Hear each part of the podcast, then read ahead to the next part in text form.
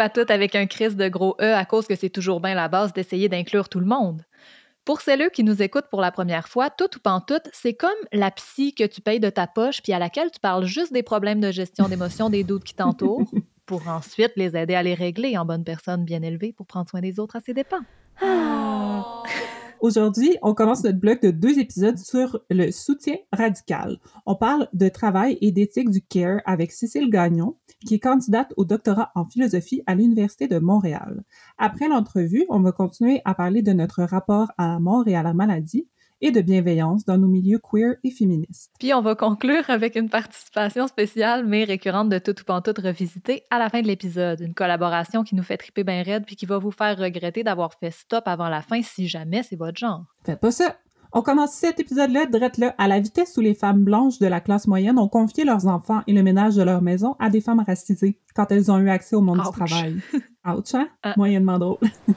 Ici Alexandra Turgeon. Et Laurie Perron. Vous, écoutez, Tout, tout, pas tout.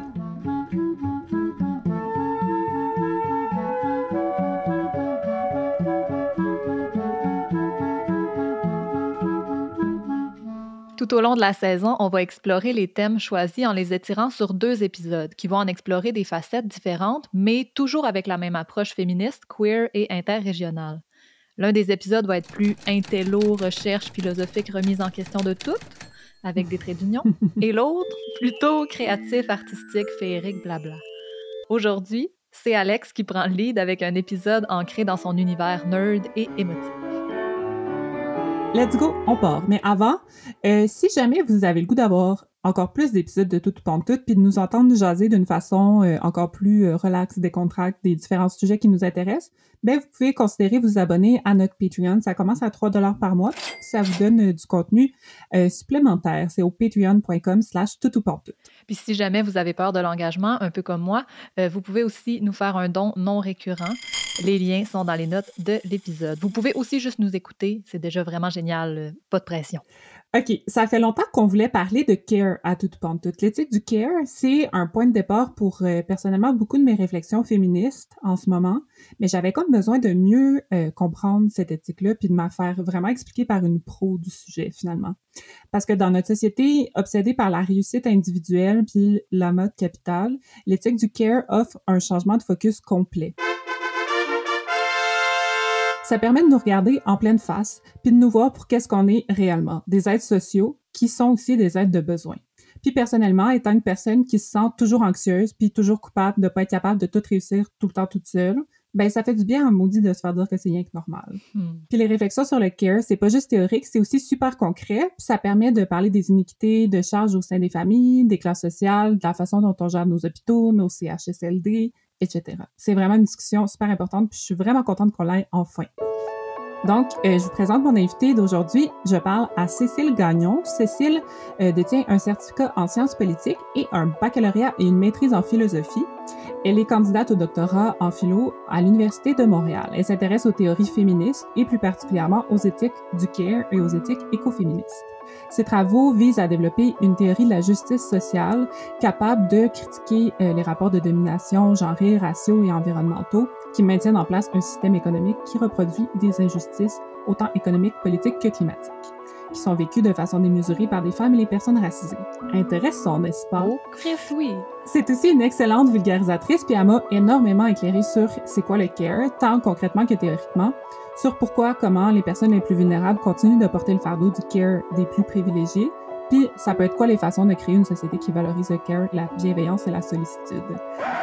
Avertissement, cette entrevue comprend un mode d'emploi pour la révolution. Yes!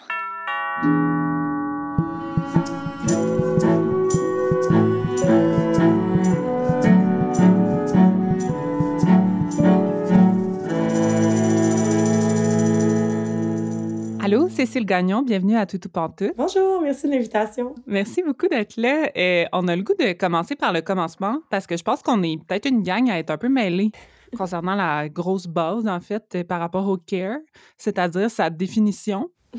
Euh, parce que le care, ça peut être euh, vu comme étant une éthique, ça peut être vu comme étant des actions de soins, une philosophie. C'est quoi en fait le care? Ah, c'est une belle question, c'est une grosse question. Puis, ouais, hein? en fait, je te dirais, c'est tout ça à la fois. Euh, le care, en fait, je dirais, c'est deux choses. C'est que le care, ça réfère aux soins, donc à l'action de prendre soin, to take care en anglais, donc l'action mhm. concrète, vraiment le travail de, la prise de soin. Ça réfère aussi aux soucis, donc à la sollicitude, à la bienveillance, donc au sentiment, en éthique, on va dire le sentiment moral de se soucier de, donc to mhm. care for.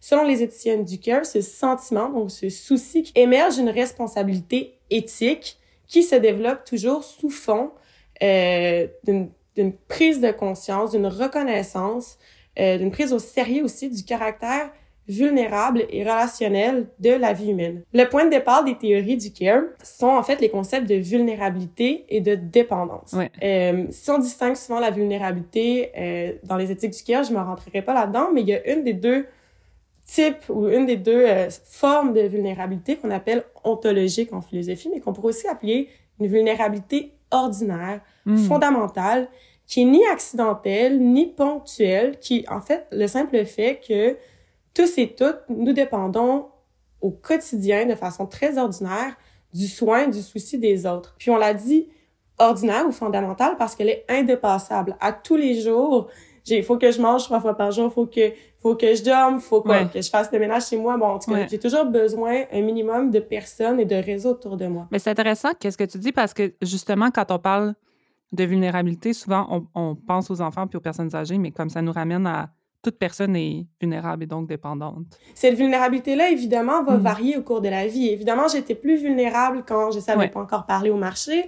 Évidemment, je vais l'être plus quand je vais vieillir, peut-être devenir malade, si aussi je subis un accident. Puis, bon, évidemment, elle varie au cours de la, de la vie, mais on a quand même cette vulnérabilité-là fondamentale qui est en fait le lien qui est commun entre tous les individus. Et quand on réalise cette vulnérabilité-là, on réalise aussi notre interdépendance entre les autres. On réalise l'importance des hmm. réseaux sociaux, des réseaux de soutien, autant au niveau familial, mais au niveau économique, au niveau social. Dans mon cas, en tant que citoyenne, si je vais être capable de, de pouvoir me, me, déplacer dans la ville, de, de, faire des études, de voter, de m'acheter de, l'épicerie, avoir un loyer, bon, tout, tout, vraiment pouvoir être une citoyenne qu'on va dire autonome, ouais. Ben je dépends des réseaux de relations complexes.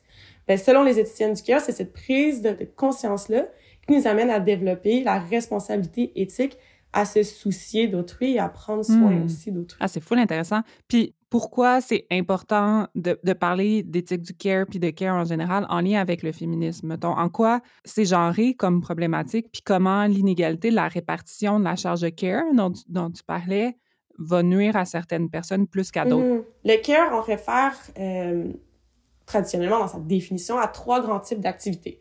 Il y a les soins directs à la personne. Donc, les soins autant physiques, laver, euh, nourrir, les soins psychologiques, écouter, euh, rassurer, les soins affectifs aussi, les soins euh, un peu plus euh, détachés, mais de comme faire des commissions, faire un livre chez le médecin. Bon, ouais. ce, genre de, de soins-là mm. directs à la personne. Il y a aussi ce qu'on entend dans le care, tout ce qui est euh, le soin ou l'entretien de l'environnement puis du milieu de vie dans lesquels les gens vivent. Donc, la sphère domestique, c'est facile de penser faire la vaisselle, le ménage, mais c'est aussi à, plus large échelle, ben, ça va être, par exemple, dans des bureaux, ça va être de faire l'entretien ménager. Euh, dans un hôpital, ça va être s'assurer que tout est propre constamment. Euh, dans la ville aussi, c'est s'assurer que les lieux sont viables en ramassant les déchets. Donc, il y a, il y a tout ce travail-là affectif de s'assurer que les, les, les, réseaux informels de personnes, les liens euh, intimes, mais aussi professionnels entre des personnes sont maintenus et sont, pour le dire très bêtement, mais agréables pour qu'on puisse maintenir les réseaux de relations. C'est fou, hein? C'est énorme comme mm-hmm. charge. On dirait que quand tu les énumères comme ça, c'est vraiment comme le, le, ciment, le ciment de notre société. Et là, ça m'amène à pourquoi, mm-hmm. pourquoi est-ce un enjeu féministe? Mais tout, toutes ces tâches-là ont historiquement été vues comme un travail non productif. Donc, on a le travail productif dans le monde du, travail, la sphère économique, où on peut, euh, on a des biens et services qu'on échange, qu'on produit, qu'on vend. Et il y a le travail non productif, celui qu'on fait dans des relations intimes, la, mm. relation par excellence, qui est comme la caricature d'une relation de cœur, c'est la relation mère-enfant. Donc, c'est un travail qui a historiquement été associé aux femmes. C'est un travail qui a été aussi relégué dans la sphère privée, qui a été invisibilisé, non rémunéré, fourni souvent sous forme de dons, comme si c'était quelque chose que les femmes devaient à leur famille. Ouais. Ce qui a permis un évitement de la prise en charge de ce travail-là par les plus privilégiés, ouais. par les hommes. Et là, on pourra revenir que c'est pas simplement les hommes et que c'est pas simplement les femmes. Mais donc, le travail de care est, tombé, est retombé sur les épaules euh, d'un certain groupe ou de certaines personnes en particulier. Ce qui fait que tout ce travail-là de care qui permet le maintien de l'autonomie, le développement de l'autonomie de certains citoyens, parce que c'est pas tout le monde prend un peu soin des uns des autres et donc on a des échanges relativement réciproques. Mais on s'est retrouvé avec la situation euh, où l'autonomie de certains, les hommes blancs, cis pour, le, pour y aller très grossièrement, repose sur le sacrifice de l'autonomie d'un autre groupe, les femmes et les personnes racisées, on y reviendra, mais pourquoi? Mais parce qu'on a créé, et là je reviens à ce que je disais au début, une deuxième forme de vulnérabilité, qui est là une vulnérabilité circonstancielle, qui en fait, où on exacerbe la dépendance de certaines hmm. personnes. On exacerbe la dépendance des femmes parce qu'elles se retrouvent parfois, par exemple, se retrouvent dépendantes au niveau économique si elle n'a pas un job ou elle a un job à temps partiel. Euh, mais des préposés aux bénéficiaires, on connaît leurs conditions euh, salariales, on connaît euh, leurs conditions de travail. C'est des métiers qui sont pas bien rémunérés puis qui ont des mauvaises conditions. C'est pas des métiers qui sont bien rémunérés, donc on a une vulnérabilité qui devient là, économique, politique aussi parce que leur travail n'est pas bien reconnu, donc ils n'ont pas une voix euh, très écoutée non plus dans la sphère publique. Donc, on vient créer de nouvelles formes de vulnérabilité qui nuisent à l'autonomie de ces personnes-là responsables hmm. du travail de care. Et c'est en ce sens-là que c'est un enjeu féministe.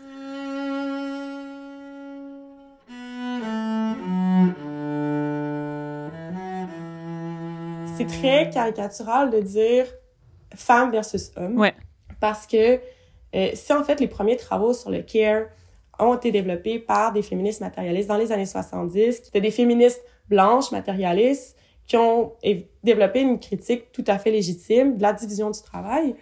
Mais le care, en fait, est de plus en plus repris et travaillé par des féministes euh, noires, décoloniales, qui montrent que c'est non seulement un travail qui a été assigné aux femmes, mais c'est une division du travail qui est aussi complètement marquée par les rapports raciaux et coloniaux, autant à l'échelle nationale, autant dans un, pays ou par exemple au Québec, que à des échelles internationales. Il y a une division qui est à la fois sexuelle mais raciale du travail de care.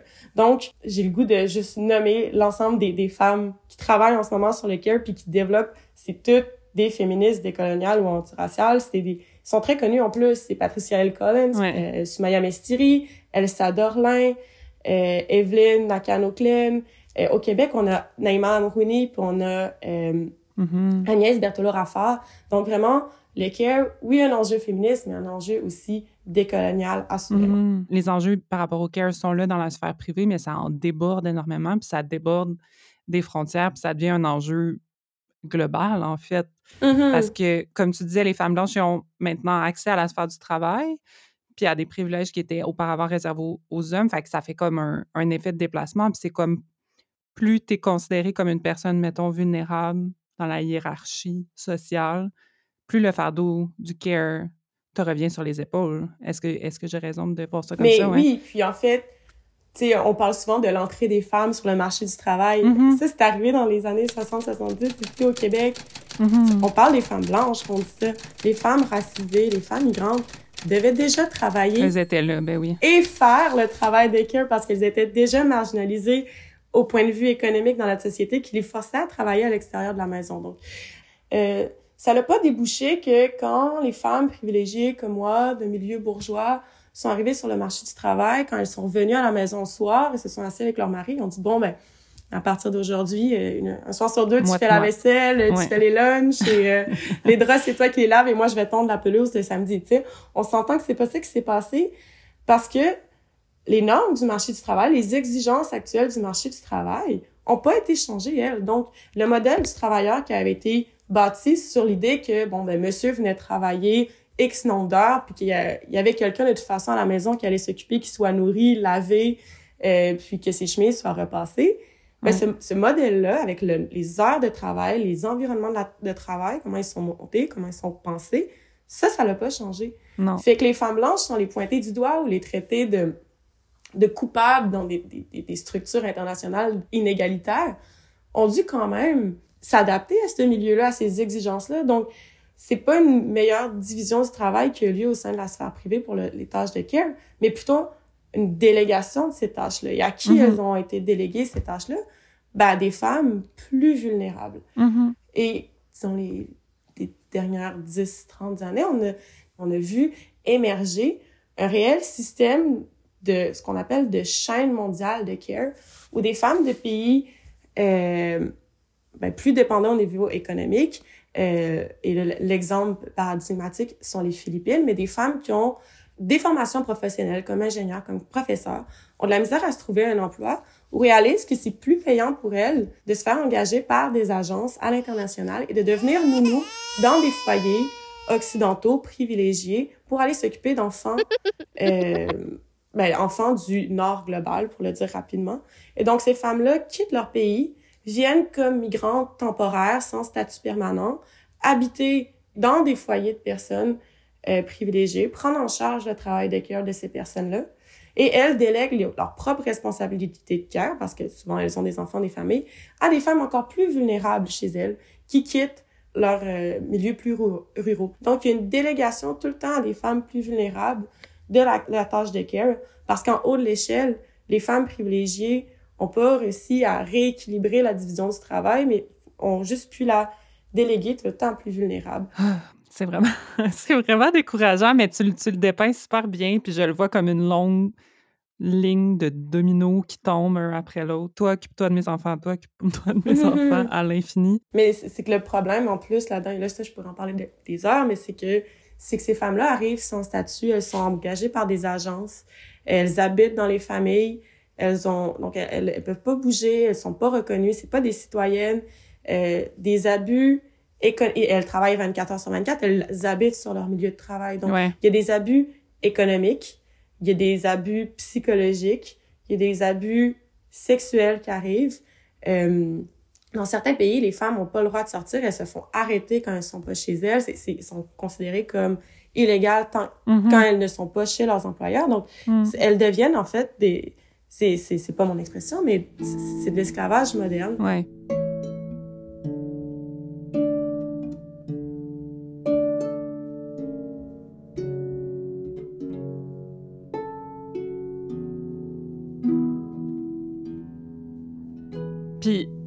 Si on, si on essaie de regarder comme, justement, en parlant un peu plus de, des enjeux économiques. Je sais qu'une des revendications par rapport au CARE, c'est de rendre justice donc à, à l'importance du travail du CARE, puis le visibiliser, puis le considérer comme un travail réel. Comme tu disais, que ça a été un peu dans les revendications des féministes matérialistes de, de le considérer comme un travail aussi mm-hmm. productif que n'importe quel euh, autre au sens de la production capitaliste, mais euh, c'est ça, fait qu'il y a plusieurs mouvements qui revendiquent pour que le travail du CARE soit mieux rémunéré ou dans certains cas euh, rémunéré, tout simplement. Mmh euh, mais je sais que c'est pas tout le monde qui réfléchit au CARE qui est d'accord à ce sujet-là, puis que pour certaines, c'est pas la solution de monnayer le travail du CARE. Est-ce que tu peux nous en parler un peu de cette tension-là? Oui, c'est un enjeu tellement délicat, puis même entre, entre féministes du CARE, c'est des gros débats. Euh, le danger, en fait, de monnayer le care comme si c'était un bien de consommation, donc un, service ou un produit comme les autres qui passent par le libre marché mhm. capitaliste, bon, ben c'est cristalliser un peu la division sexuelle du travail, c'est de donner en, en, disant, ben mesdames, nous allons reconnaître ce que vous faites au sein du foyer, c'est un peu renforcer ou cristalliser les stéréotypes euh, sur la féminité, puis lier les femmes aux émotions, aussi à la bienveillance.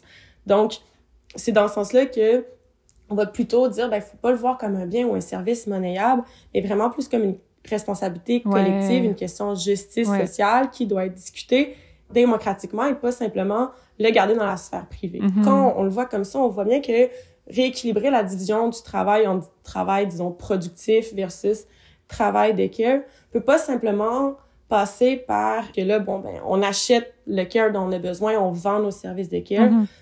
Euh, c'est beaucoup plus gros parce qu'en fait, ce qu'on veut, c'est qu'on veut arrêter que les plus vulnérables se sacrifient, sacrifient leur force de travail pour prendre soin des, des plus puissants. Puis là, le libre marché peut pas euh, réguler ce genre de division-là qui est quand même déjà traversé par des stéréotypes euh, sexistes, raciaux, mais aussi parce que le care en soi est pas un bien ou un service comme les uh-huh. autres. Euh, premièrement, le libre marché prend toujours pour acquis, par exemple, une égalité entre les personnes qui vont faire des mhm. échanges, dans la grande théorie très classique du libre marché économique. Mais pourtant, quand on parle de relations de care, de prendre soin des autres, de combler un besoin, on est toujours dans des relations mhm. asymétriques. Il y a l'idée aussi que le, le, le, le, marché est incapable de prendre en compte tout ce qui est attachement, émotion entre les agents. C'est supposé être des agents isolés qui font des échanges très mhm. froids de comme j'ai besoin de ceci, je, je t'achète ceci. Alors que ben, si moi je prends, pour reprendre l'exemple, soin d'une amie ou de mon frère, je le fais parce que je me soucie d'eux, mais parce que j'ai je veux dire, c'est émotionnellement, affectivement motivé aussi, tu sais, ça, ça rentre en ligne de mm-hmm. compte. Donc, comment je mm-hmm. monnaie ça, la façon dont on va, on va penser ça, c'est un peu étrange de dire on va payer une mère pour prendre soin de son mm-hmm. enfant. C'est pas... Il y, a de quoi qui, qui fonctionne pas instinctivement quand on le dit comme ça. on voit qu'il y a de quoi qui... C'est pas ça. C'est pas ça la solution. Ouais. C'est ça. Euh, D'autres raisons pour lesquelles, pour moi, c'est pas monnayable, mais il y a évidemment l'idée tout le temps que le libre marché suppose une parfaite information de tout le monde. Hein, tous les agents sont isolés, ils ont besoin de personne, ils vont chercher le produit dont ils ont besoin. Alors que non, justement, on l'a dit, on est constamment dépendant des, des, des réseaux d'interdépendance. On, on, a tout le temps besoin un peu d'autrui pour aller chercher des informations, trouver des ressources. Ouais. Euh, c'est beaucoup plus difficile des fois de savoir vers quel service social se tourner. Euh, l'accès aussi à la compréhension de la bureaucratie, c'est plus compliqué que des, des échanges euh, entre des agents isolés qui sont parfaitement au courant de ce qui se passe et de ce dont ils ont besoin. Mais il y a aussi l'idée que, comme on l'a dit, on est tout le temps constamment dépendant des, réseaux de relations, qu'on veut maintenir ces réseaux de relations-là parce qu'on on, prend conscience de leur importance. Donc, il y a la dimension qui est relationnelle à la nature humaine, mais aussi temporelle du care qui fait que c'est pas simplement mes besoins que j'essaie de combler, j'essaie de voir ce dont j'ai besoin moi, quels sont mes intérêts moi en ce moment, mais aussi dans le futur et quels sont leurs besoins aux gens autour de moi qui dépendent de moi en ce moment et dans le futur. Donc ça, c'est quelque chose qui peut pas rentrer dans une logique de marché. Finalement, je pense que ça, c'est le plus clair et que je pense que la crise dans les CHSLD avec la COVID est la, la meilleure illustration, c'est que le libre marché fonctionne en, en, en fonction de questions d'efficacité quelle est la meilleure façon d'atteindre nos fins, le moindre coût, disons. Mm-hmm. Quels sont les meilleurs moyens d'atteindre un but, de remplir, de combler un besoin? Donc, c'est pas se rendre plus rapidement à l'objectif idéal, c'est de s'assurer que la relation de soin, la façon dont on a apporté le soin, a rendu la personne qui est en position de vulnérabilité confortable et qu'on a répondu à ses besoins. Ses besoins sont pas nécessairement de manger au plus vite, mais de s'assurer que ben, a réussi à le faire, par exemple, si on prend un exemple des CHSLD, de le faire dans toute sa dignité. Donc, tu sais, sans en avoir partout, sans avoir de la difficulté à le faire. Donc, souvent, des relations de care ben, impliquent, de par leur essence même, de prendre le temps d'écouter, euh, de prendre le temps d'écouter pour savoir ce dont la personne a besoin, parce que c'est pas parce que moi j'ai besoin de A dans une situation que dans une situation similaire, toi, tu aurais besoin de la même chose, mais c'est aussi, des fois, le care, c'est justement le besoin d'être écouté c'est des besoins affectifs, euh, relationnels qui ont besoin d'être comblés. Donc, penser à des, logiques d'efficacité du moindre coût fonctionne pas du tout euh, lorsqu'on veut essayer de, ben, de faire des échanges, de penser à comment distribuer les responsabilités de care. C'est drôle parce que tout ce que tu nommes, toutes les raisons pourquoi le care peut pas rentrer dans une logique de marché sont juste des arguments pourquoi la logique de marché est complètement illogique comme en général. Mm-hmm. La nourriture ne devrait pas rentrer dans une logique de marché, le logement ne devrait pas rentrer dans une logique de marché. Il y a tellement de choses sont. Mon petit côté 2012, je te dirais l'éducation. L'éducation, mais non. De marché. tu sais, les, les, les, médicaments, les soins dentaires, euh, en tout cas, c'est rien ne devrait rentrer dans une logique de marché. Mais tu vois, quand tu dis les médicaments, les soins dentaires, donner ces services-là, ça ne devrait pas être des assurances pour les personnes en situation particulière. Non, non. Être une personne vulnérable, c'est pas particulier. C'est la condition normale. S'il y a des personnes qui s'affichent comme étant indépendantes ou parfaitement autonomes, un exemple très grossier encore une fois, mais un PDG d'entreprise, on se dit cet homme-là, ça c'est l'autonomie, il est membre de plein de conseils d'administration, il run sa compagnie, qui ben, il y a une secrétaire qui a pris ses rendez-vous. Il y a quelqu'un qui fait l'entretien ménager de son bureau. Il y a quelqu'un qui s'assure qu'il y a tout le temps de la bouffe à ses rencontres quand il va aller en réunion. Euh, il y a quelqu'un à la maison qui s'occupe que le ménage est fait. Il y a quelqu'un qui s'occupe que ses enfants soient élevés. Il, en fait, c'est la personne qui est au milieu du plus grand, la plus grande toile d'araignée, disons, de relation. Et au contraire, et ça, c'est toujours un exemple que j'aime donner, la personne qu'on va se dire le, paradigme de la dépendance. Donc, une personne sur, par exemple, le bien-être mm-hmm. social, on va se dire, ben, elle vit au dépend de l'État. cette personne est dépendante de nous, elle est dépendante de la société. C'est parce qu'elles sont, en fait, elles sont pas dans une toile d'araignée, comme je disais, de relation.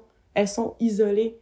Fait que les personnes les plus indépendantes, disons, sont en fait ces personnes les plus mm-hmm. vulnérables. C'est vraiment important de réajuster cette, cette image puis cette méconception vraiment centrale dans notre espèce de mythe de société contemporaine. Mm-hmm.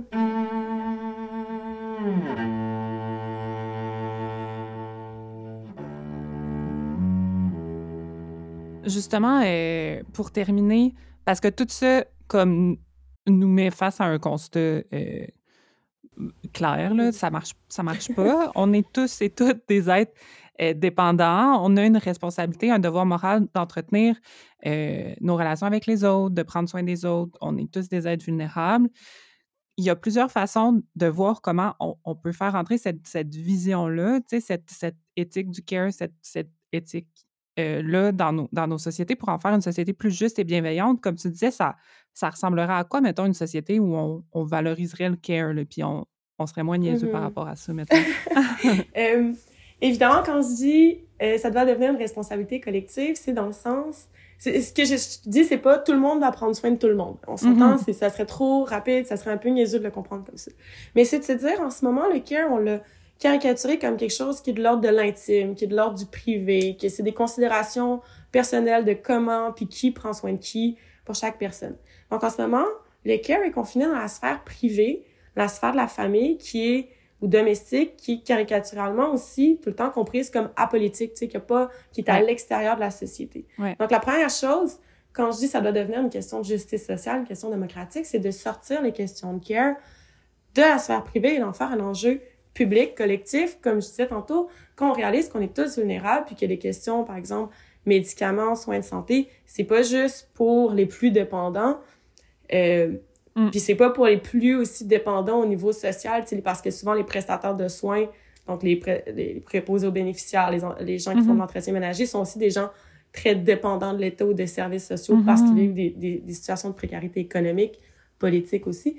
Donc, quand on fait, bon, OK, les questions de cœur ne concernent pas juste ces personnes-là particulières, mais concernent tout le monde, ben là, on en fait un enjeu collectif qui concerne tous et toutes. Donc, évidemment, ça veut dire qu'on va devoir changer euh, la façon dont plusieurs institutions sont construites, sont pensées. Évidemment, il y a toute la question de l'éducation, de la santé, les, les, les institutions entourant la famille, par exemple les services de garde. Euh, mais c'est tout le monde du travail qui doit être changé aussi. C'est ça, hein? On peut plus mm. avoir les mêmes exigences. Faut, faut revoir ben, la conciliation travail salarié, travail de care. C'est-à-dire revoir le nombre d'heures, revoir l'accessibilité aux services de garde, dans le sens de les avoir, par exemple, en milieu de travail, les avoir 24 mm. heures sur 24. Revoir l'aménagement aussi de, ben, peut-être que travailler à l'autre bout de la ville, mm-hmm. loin de l'école, loin de ci, loin de ça, fonctionne pas. Mm-hmm. C'est de revoir aussi, des fois, littéralement, l'aménagement des villes, l'aménagement des horaires de travail pour mhm. faciliter cette conciliation-là, euh, travail de cœur, travail salarié. sais, ça doit plus être c'est des congés sans sol si une mère doit aller chercher l'enfant à l'école, parce qu'encore une fois, c'est tout le temps la mère qui est ben en premier, mm, mm. ou c'est pas ça doit plus être un casse-tête de devenir proche aidant quand un parent devient malade. Mm-hmm. euh, ah, puis là, tu as le droit peut-être à des prestations, mais tu sais, ça, ça doit plus devenir un casse-tête, ça doit faire partie de la vie du travailleur qu'on prend mm-hmm. pour acquis, qu'il y a ces responsabilités-là aussi qui vont lui incomber mm. inévitablement. Donc, c'est mm-hmm. revoir notre organisation du monde du travail. Puis pour faire ça, en fait, c'est revoir aussi toute notre compréhension de la démocratie. En ce moment, dans nos institutions, autant formelles qu'informelles, au niveau politique, ben, on se dit tout le temps qui doit parler quand on est en train de débattre des enjeux de société, ben, c'est les citoyens autonomes. Ouais. Et qui c'est pas, qui ne sont pas les citoyens autonomes, ben, c'est les personnes dépendantes. Donc, les principaux prestataires de care et les principaux bénéficiaires de care. Hmm. Un exemple, encore là, relié à la, à la crise dans les CHCLD, mais qui on n'a pas entendu parler pendant les deux dernières années par rapport à comment on devait réaménager ou repenser la façon dont les soins sont prodigués ou comment les CHSLD sont, sont pensés, organisés. Les prestataires, mm-hmm. donc les préposés aux bénéficiaires, on les a pas beaucoup entendus parler sur ce dont elles avaient besoin, ce dont elles considéraient être la, la meilleure chose à faire, qui sont majoritairement d'ailleurs, et là, il faut quand même le souligner, des personnes racisées, souvent des femmes, et pas des citoyens, des citoyennes permanentes au Québec. Donc, complètement invisibilisés dans le débat politique. Et qui d'autre a été invisibilisé? Mais les principaux bénéficiaires. Les personnes dans les CHSLD n'ont jamais été consultées sur ce dont il et elle avaient besoin. Moi, je vais toujours me souvenir que j'avais entendu d'une personne qui vivait en CHSLD. Et là, je ne dis pas qu'elle est représentative de toutes, de tous et toutes là-bas, mais ça m'avait tellement marqué qu'elle avait dit, vous savez, moi, si ça m'avait donné le choix d'être isolée, de pas voir ma famille, ou de pouvoir les voir et peut-être mourir de la COVID, j'aurais choisi de les voir plutôt que d'être isolée pendant des mois. Je dis pas que c'est représentatif, mais je me dis, moi, ça l'a, ça a tellement résonné dans ma tête parce que j'étais surprise d'entendre ça. Puis ça m'a fait réaliser à quel point on avait jamais entendu ces personnes-là et on les a toujours pas entendues deux ans plus tard mm-hmm. sur comment on, on leur a pas quels sont vos besoins. Donc, dans les discussions démocratiques, c'est de plus voir la dépendance comme quelque chose qui nous empêche, qui sape notre agentivité politique, pour sortir mes grands mots de philosophe, mais plutôt quelque chose qui nous aide à discuter de l'organisation du travail, de l'organisation des relations de care. Donc, il y a, une société du care, c'est une société qui a des changements au niveau bref, des institutions de santé et d'éducation, mais des, institutions du travail et des institutions politiques. J'ai tellement hâte à la révolution. On a le mode d'emploi. Reste bien qu'à foncer dans le tas. Parce que c'est pas les personnes au pouvoir qui vont nous aider là-dessus. Ben, peut-être, je sais pas. Le care est devenu un mot très à la mode dans les deux dernières années. Et pourtant, j'ai l'impression que personne qui l'a utilisé autant dans des chroniques de journal que chez nos politiciens avait jamais lu sur le concept. Ouais. Merci tellement, euh, Cécile, pour ton expertise euh, incroyable, puis pour ton temps, puis euh, pour avoir fait la lumière sur ce concept vraiment complexe, mais parce qu'il parce qu'il est tentaculaire, en fait, il est partout. Mm-hmm. On va mettre des liens vers tes projets puis tes plateformes dans les notes de l'épisode pour que nos éditoristes puissent te retrouver. Merci d'être passé à toute pantoute. Ben merci, merci à vous pour l'invitation, ça m'a vraiment fait plaisir.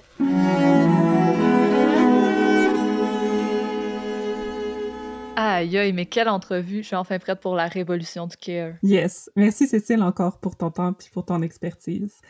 Pour le reste de l'épisode, j'ai pensé parler de réflexions de deux autrices qui m'ont fait beaucoup réfléchir en lien avec le sujet de l'épisode d'aujourd'hui. Je veux parler encore du mythe de l'indépendance dont parlait Cécile parce que c'est ma nouvelle passion, euh, mais en apportant la thèse du mépris du corps de Naïma Amourouni, puis hmm. je veux qu'on parle un peu des réflexions de Kai Cheng Tom sur l'amour, la bienveillance, puis l'imputabilité dans le milieu queer et militant. Yes.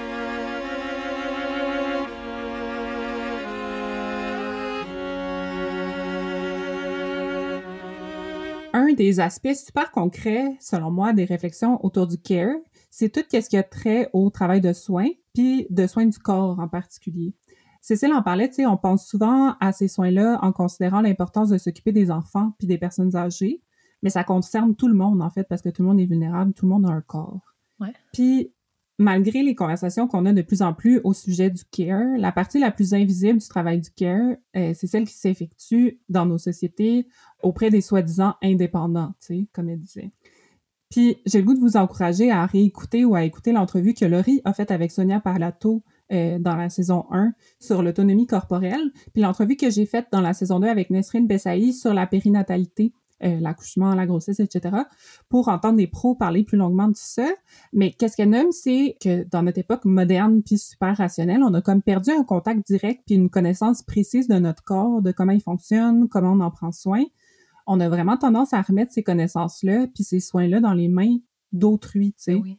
Puis la thèse de Naïma Amourouni, en fait, c'est qu'elle euh, note un acharnement historique de s'élever au-dessus de notre animalité, entre guillemets, puis on a tendance à voir comme notre, notre corps comme étant euh, un reflet de notre animalité, c'est ce qui nous fait ressembler le plus aux autres animaux. Puis on est convaincu qu'on est au-dessus de tout ça. Oui, on en parlait avec Belle Grandfille aussi, d'ailleurs, ça, dans un autre épisode à écouter. On commence à avoir parlé d'une coupe d'affaires, hein? puis ces temps-ci, je pense beaucoup à la mort, puis à la maladie, puis à notre façon de gérer ça dans notre société moderne puis laïque. Puis je trouve que ça se rattache à ça, tu sais. On a vraiment peur de la mort comme société. On sait pas quoi faire avec ça.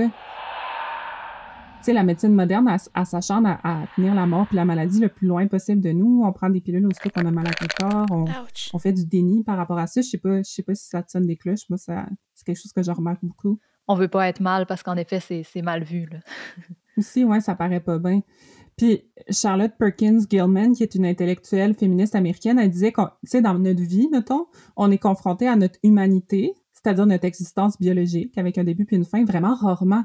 Tu c'est vraiment rare comme qu'on prend conscience. Mais là, avec la COVID, en ce moment, on en prend douloureusement conscience, mais mettons qu'on n'est pas en période de pandémie, euh, on pense à, notre à notre corps, à la naissance, à la mort, puis quand on est vraiment malade, ce qui souvent précède de, près la mort. Mais sinon, au day-to-day, on pense pas à on pense pas à nos muscles, on pense pas à nos os, on pense pas à nos organes, etc. Mm-hmm. Ou du moins, si on pense à la mort, c'est plus de façon philosophique ou, dans des réflexions qui sont pas nécessairement ancrées au corps. En tout cas, moi, je pense rarement à, mon corps en soi ou la finalité corporelle, euh, plus qu'à à la finalité de, toutes mes activités du day-to-day, justement. Hmm.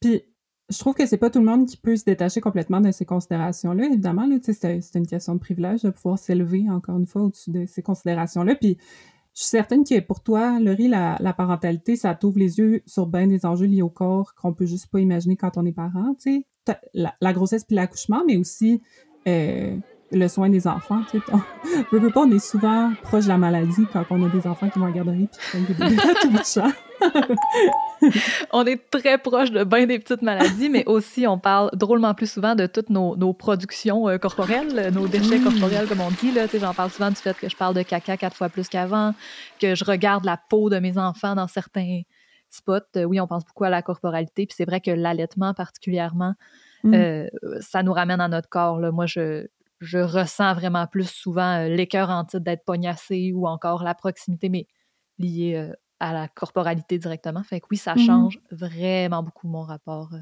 au corps. Je trouve ça intéressant de voir comme en comparant ça, on voit à quel point sinon on n'est pas porté à penser justement à notre corps au quotidien. moi, ayant pas d'enfant, je pense très peu dans une journée finalement à mon corps, à part quand je suis malade. Ouais, ou en contexte de sexualité, mettons. Ouais, exact. Puis c'est ça pour revenir à, Naïma Amourouni, qu'est-ce qu'elle dit, c'est que le mythe de l'indépendance, c'est d'avoir assez de privilèges pour se convaincre qu'on est au-dessus des considérations par rapport au corps, tu sais, qu'on est invulnérable. Parce que la médecine, ça existe. Parce qu'au pire, on va aller dans une clinique privée, si on est ultra riche. Au pire, on, au pire, on va payer les meilleurs spécialistes. Puis non, la maladie, ça peut pas me toucher moi parce que je suis dans une autre classe. Puis pour elle, c'est un problème qui est aussi politique, ce mépris du corps-là, puis cette espèce de pensée d'invulnérabilité des personnes qui sont en posture privilégiée, parce que, c'est en vivant des choses difficiles qu'on développe notre empathie. C'est quand on a vécu quelque chose que là, on voit quelqu'un, mettons, qui struggle, par exemple, avec la maladie, la pauvreté, etc., qu'on peut se dire, oh, je comprends ce que tu vis parce que moi ou quelqu'un proche de moi a vécu quelque chose de similaire. C'est important d'être vulnérable pour pouvoir être une personne empathique. Puis le problème, c'est que les personnes qui sont les plus puissantes, qui sont à la tête de compagnie, à la tête d'État, euh, c'est les personnes qui ont le luxe de s'émanciper de leur vulnérabilité, puis de pas voir à quel point on est toutes des personnes dépendantes. Fait que c'est vraiment un problème. C'est une grosse partie de la vie qu'on vit pas. Quand on est la personne qui est supposée de décider euh, comment prendre soin des malades, comment prendre soin des enfants, alors que c'est pas des personnes qui savent comment faire ça. Exact. On va laisser ça dans les notes euh, d'épisode, mais je vous encourage à aller lire les écrits de Naïma Amrouni, puis aussi de Bertolo Raffard, euh, qui écrit beaucoup sur euh, le travail euh, du care, puis comment c'est une question de justice sociale, en fait.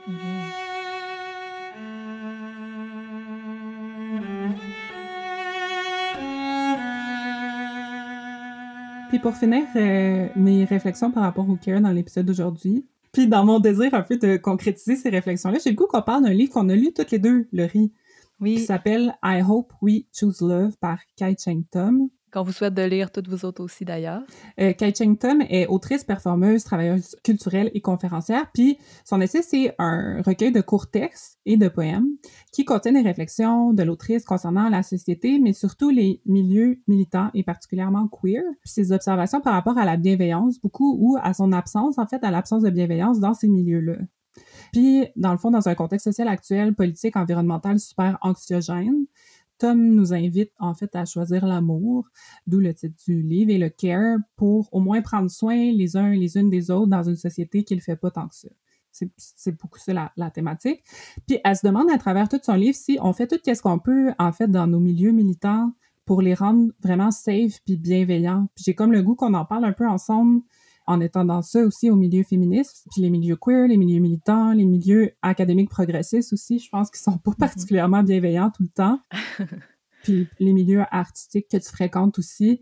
Tu sais, une, une, des choses qu'elle nomme, l'autrice, c'est la rapidité qu'on peut avoir à condamner quelqu'un ou peut-être l'intransigeance qu'on peut avoir entre nous dans nos cercles plus militants.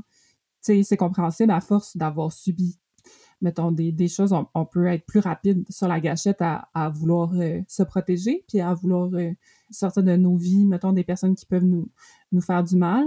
Mais, tu sais, elle, note que ça peut peut-être se retourner contre nous, cette attitude-là de créer une culture qui, qui peut finalement être oppressive dans sa volonté d'éviter des oppressions. Je sais pas qu'est-ce que tu en penses, si c'est des réflexions par rapport à ça. Ah oui, on en parle de temps en temps en plus parce que c'est quelque chose qui, qui me travaille beaucoup. Euh, je pense que mm-hmm l'important dans le care, il faut qu'on ait du care envers nous-mêmes. Il faut qu'on considère mm-hmm. euh, ce dont on a besoin pour se protéger, comme tu dis, mais il faut vraiment que ça se reflète chez les autres aussi. Il faut que ce qu'on souhaite se donner, on le souhaite aux autres aussi. Puis je pense que des fois, c'est ça qui manque, qui fait qu'on a tendance à éliminer une mm. personne super rapidement. Mais quand on fait ça, on n'est pas dans le care envers cette personne-là. Puis des fois, on nuit à notre communauté aussi, euh, plutôt que de, de, parler de certains enjeux pour se protéger nous-mêmes, mais en même temps, c'est super touché parce que c'est vrai qu'il faut se protéger puis qu'on n'est pas obligé, obligé d'éduquer tout le monde sur tout. Fait que j'ai plein de réflexions, mais j'ai pas de conclusion, comme d'habitude. Mais puis c'est tough parce qu'on dirait que ça devient des, des, responsabilités individuelles alors que ça devrait être des responsabilités de, communauté. Là.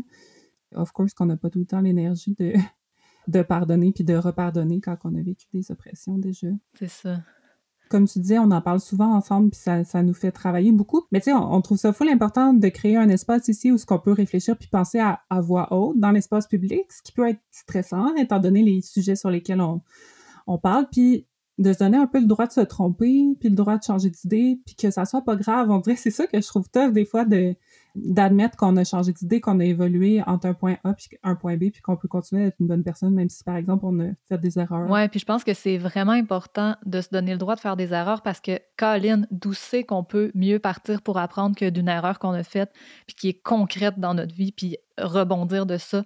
C'est arrivé des fois qu'on a fait des petites erreurs que les gens, les auditoristes, vous nous avez écrit, vous nous en avez parlé. Crime, j'adore ça. Ça me permet vraiment de, de m'améliorer. Puis je pense mm. que tout le monde ensemble, c'est un, peu vers ça qu'on tend. Là. Le care, pour nous, c'est aussi un petit peu ça se donner le droit de se tromper. Un peu se donner un break. Parce qu'on essaye en tabarouette toute la gang. Vous autres aussi. Donnez-vous un break. Coudon, c'est-tu tout ce qu'on avait à dire par rapport au care? C'est sûr que non, mais qu'est-ce que tu veux? Ça achève tout ça. Allô? Est-ce que vous avez fini? C'est-tu à moi? Non, mais c'est parce que moi aussi, je veux dire des affaires. Fac, premièrement, shout out à l'entrevue pour euh, réitérer à chaque fois que vous parliez d'un avancement pour les femmes, que ces avancements-là affectaient uniquement les femmes blanches. Because, comme je le dis, et que je le dirai toujours, un avancement pour les personnes blanches est un avancement pour personnes blanches. Un avancement pour les personnes noires est un avancement pour tout le monde. Ouais, bravo! OK. Fait que là, euh, je vais me lancer euh, direct.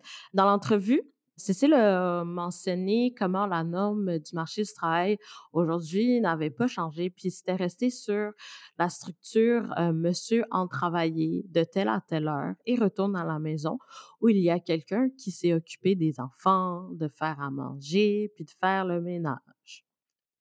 Moi, j'ai tout de suite pensé déjà de un à la charge mentale, aussi parenthèse, la charge mentale euh, dans les ménages peuvent se retrouver dans tous les types de cohabitation, que ce soit dans des couples hétéros, dans des couples queer ou même en colocation. Je dis ça de même. Ensuite, l'autre truc auquel j'ai pensé, c'est euh, à ma mère. Parce que, en fait, ma mère est comme l'archétype de la femme racisée qui travaille dans un domaine du care, donc des travails qui sont pas aussi bien reconnus, qui sont pas aussi bien payés, et aussi ces travails-là, c'est des milieux de travail où est-ce qu'on retrouve majoritairement des femmes racisées. Fait ma mère, elle va faire sa journée de monsieur qui rentre travailler de telle à telle heure. Puis quand elle retourne à la maison, ben il faut quand même qu'elle s'occupe des enfants, puis de faire à manger, puis de faire le ménage, tu sais. Dans la fratrie, on était cinq. Euh, maintenant, on est rendu quatre. Puis moi, j'ai, moi, j'habite plus à la maison. Mais ma mère avait quand même quatre enfants, trois jeunes plus une petite à s'occuper relativement seule en revenant à la maison. Puis ça, c'est une réalité partagée par tellement, tellement de femmes. Tu sais, on s'en rend pas compte. Fait que je trouvais important de revenir là-dessus puis de le surligner en gros.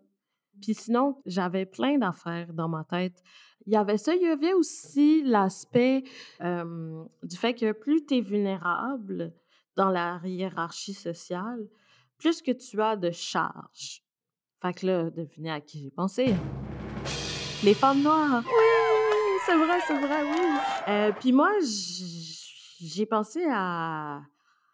Il est où le, le droit des femmes noires à être vulnérables? Amine, quand elle rentre à la maison, c'est qui qui s'occupe d'elle? Personne n'a de réponse, hein?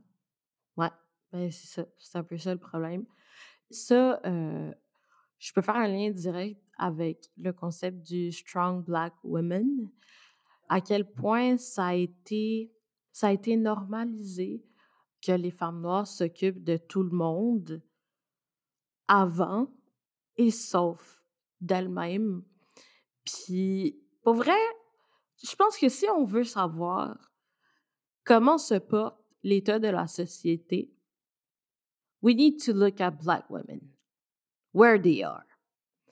Où est-ce qu'elles sont nous situe à comment va la société, puis genre où est-ce qu'on est dans la société. Puis on s'entend que c'est un peu de la merde, de manière générale, déjà de base. Fait imagine être maman de plusieurs kids, puis d'être une femme noire, puis de travailler dans le milieu du care. Ça fait beaucoup, tu sais. Fait que pour revenir à, la question de, du strong black woman et de la vulnérabilité des femmes noires, c'est que je pose la question parce que, ben, de manière générale, on n'y pense pas. Puis je pense que déjà de ne pas se poser la question, c'est un problème. Mais de devoir se poser la question, c'est un tout autre problème. Puis là, je parle juste des femmes noires cis je parle pas des femmes noires trans ou des femmes noires vivant avec un handicap physique ou euh, mental. Fait que comme la, la, liste se rallonge, là, puis euh, on a un peu le portrait. Sinon, par rapport à tout ce qui concerne le travail du CARE, j'ai envie de partager, en fait, mon, mon expérience personnelle dans le domaine du care parce que, tu sais, ça a été mentionné, on a les emplois qui rentrent sous le chapeau des emplois de care, comme étant préposés aux bénéficiaires, euh, infirmières, infirmières auxiliaires, nounou. Puis c'est encore bien ancré dans la collectivité, les structures par rapport aux travail de care qui ne sont pas nécessairement reconnus. Je m'explique. moi, je vais vous parler de mon parcours en tant que nounou. Parce que j'ai été nounou. Puis, pour vrai, si je pouvais gagner ma vie de manière décente à être nounou, je ferais que ça. Puis, dans le fond, une des complexités avec être nounou, c'est c'est pas vraiment encadré. Tu as des sites, tu fais ton annonce, tu écris à des familles qui ont fait leur annonce, puis là, ben, échanges, puis tu fais des entrevues et tout. Puis le truc qui m'a le plus flabbergasté, c'est que les familles les plus nantis étaient les plus cheap. Hear me out. Fait que j'écris à du monde, bla, bla, je fais des visites, Fait que là, je m'en vais rencontrer euh, une maman qui habite à Ville-Mont-Royal. Oui, elle habite à Ville-Mont-Royal. Fait que là, tu sais, je vais la voir, j'y parle, puis dans son annonce, elle était comme, tu sais, aller chercher les enfants, les amener à telle activité, faire le souper, faire des tâches légères. Parce que oui, il y a beaucoup de personnes qui assument que dans le rôle de nounou, ça inclut faire des tâches ménagères, mais c'est pas vrai. It is not true. Si jamais il y a quelqu'un qui écoute puis qui est en train de chercher à être nounou, s'il y a une famille qui te demande de faire du ménage, it's a big no-no. Fait que dans le fond, faire de la bouffe, faire des activités avec les jeunes, aller les chercher et aller les amener à leurs activités. Fait que là, si tu décortiques ça, veut en un une cook, une femme de ménage, puis une animatrice. Ça, c'est trois jobs différents. Et elle offrait 14 de l'heure. La madame qui euh, habite à Ville-Mont-Royal, puis qui fait une job genre qui fait en sorte qu'il y a le crissement de cash. Fait que, en tout cas, tout ça pour dire que things are fucked up and that we need to think about that. Euh, oubliez pas euh, d'aller regarder l'Insta Your Black Best Friend parce que si vous voulez approfondir sur certaines choses, ben on est là pour ça. C'est juste que faut se sortir de la tête que le labeur émotionnel des personnes noires est gratuit. Fait qu'est-ce que tu fais dans ce temps-là? Tu payes pour avoir une conversation avec moi. Je suis vraiment sympathique. OK, bye.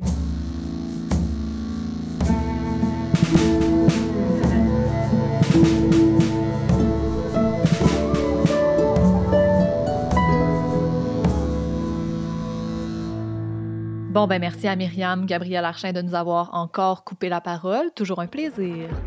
C'est ce qui conclut cet épisode de Toute Pantoute. Merci à Cécile Gagnon d'avoir si bien synthétisé la multitude de réflexions que l'éthique du care peut nous apporter. Ça me donne juste le goût de lire là-dessus encore plus. Puis je pense que je serai pas toute seule.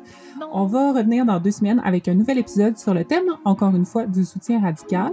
C'est Laurie qui prend le lead avec un épisode sur la notion d'allié. D'ici là, dites-nous Qu'est-ce que ça vous évoque, le care? Êtes-vous prête pour la révolution toute douce? Êtes-vous team bienveillance ou team pas de temps à perdre avec ceux qui keep up? Dites-nous tout. On a le goût de vous entendre puis de vous lire, fait que gênez-vous pas pour nous écrire sur nos médias sociaux. On s'appelle Tout pour Tout, puis on est sur Instagram, puis sur Facebook, puis on a même un courriel tout à gmail.com. Aussi, on vous invite à nous écrire si vous pensez qu'on peut s'améliorer d'une quelconque manière. On vous le dit mille fois, ça nous tente. Mm-hmm. C'est quoi nos angles morts? Qui on oublie? Qu'est-ce qu'on oublie? N'hésitez pas à nous aider à être meilleurs. On fait de notre best, mais on sait qu'on n'est pas parfaite. Puis si vous avez une passion, un talent, une expertise que vous aimeriez partager dans un safe space couleur pastel avec des cookbooks révolutionnaires cachés en dessous des coussins, et écrivez-nous. on ne sait pas dans quelle mesure on va pouvoir vous mettre sa map, mais on veut vous connaître, puis on est toujours à recherche de nouveaux sujets et de personnes de tous horizons pour en parler avec nous en ondes. On veut sortir de nos cercles. SOS. Merci à Myriam Gabriel Archet pour son nouveau segment plus que rafraîchissant. Merci à Élise Vendée pour les jingles avec Christelle Saint-Julien à la harpe, Henri June pilote aux percussions avec un mixage et mastering de Marie-Frédéric Gravel. Merci à Audrey Laperrière pour notre visuel, à Cassandra Cachero pour nos photos, à Marin Blanc pour le graphisme. Merci à Marie-Ève Boisvert pour le montage. Merci à Maïna Albert pour l'habillage sonore. Merci à Eve-Laurence Hébert pour la coordination et Melissa Elmer à la gestion des médias sociaux. Merci à Émile Perron et Katharina Villard-Morin pour le site web. Merci à Émilie Duchesne-Perron pour la transcription des épisodes. Nous remercions le Conseil des arts du Canada de son soutien. Et finalement, merci à vous d'avoir joué avec nous. Bye! Bye!